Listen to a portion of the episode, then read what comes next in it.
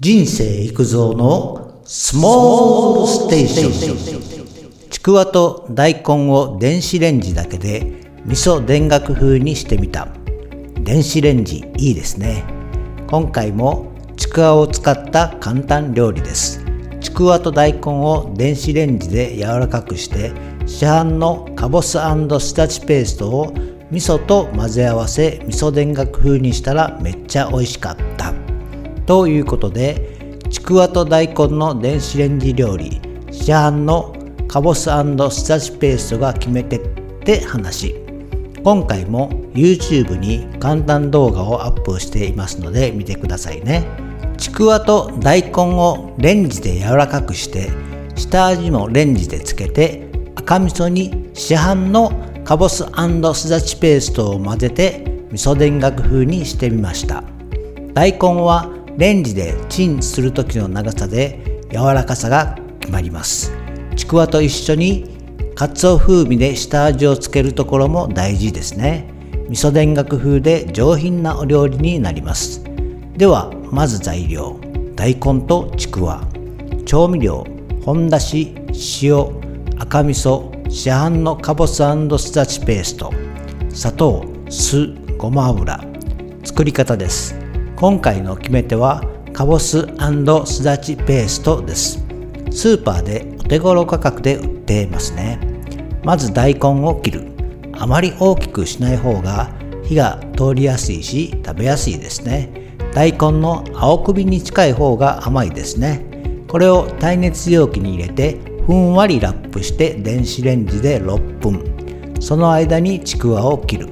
一口ぐらいが食べやすいです。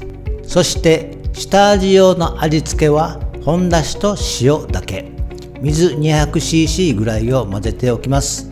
先ほどのレンチンしておいた大根にちくわを入れて下味用のだし汁を入れて再び電子レンジで7分。次にその間に赤味噌に酢と砂糖かぼすすだちペーストごま油を適量入れて味噌だれを作っておきます。レンジで大根が柔らかくなれば OK 皿に盛り付けて味噌だれをかけて完成です。ポイントはレンチンの長さで大根の硬さが決まります。あまり柔らかくせずサラダ感覚を楽しみたいのなら少し短め。大根そのものをもう少し小さく切ってもいいですね。味の特徴としてかぼすスダチペーストが決め手になっています。爽やかですっきりした後味。砂糖で程よく甘みが出て酢は控えめでも良いかもしれませんね。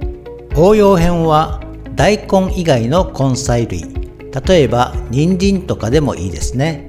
そして味噌の種類も白味噌でも黒い名古屋の八丁味噌でもいいですね。自宅で日々使っている味噌が食べやすいのかもしれません。参考までに材料費。それぞれの地域や季節で価格は変わりますが平均価格税込みです。ちくわ1パック100円。大根4分の1本30円。調味料1食分40円。合計170円。調理時間。大根を切る2分。ちくわを切る2分。電子レンジ1回目6分。電子レンジ2回目7分。味噌だれを作る同時進行で3分。盛り付け作業が2分。合計で19分。最後にまとめ。電子レンジだけを使用した煮込み料理系はレンジでチンする時の長さ次第で硬さが変わりますね。何度か作ると食材によって時間の長さが分かりますからね。最初は途中で硬さの具合を見ながらコツをつかみましょう。材料によっては途中でひっくり返したり混ぜたりする必要があります。いつもは鍋で作っていた料理もたまにはレンジで作ってみるのも新鮮です。今日はここまで。バイバイ。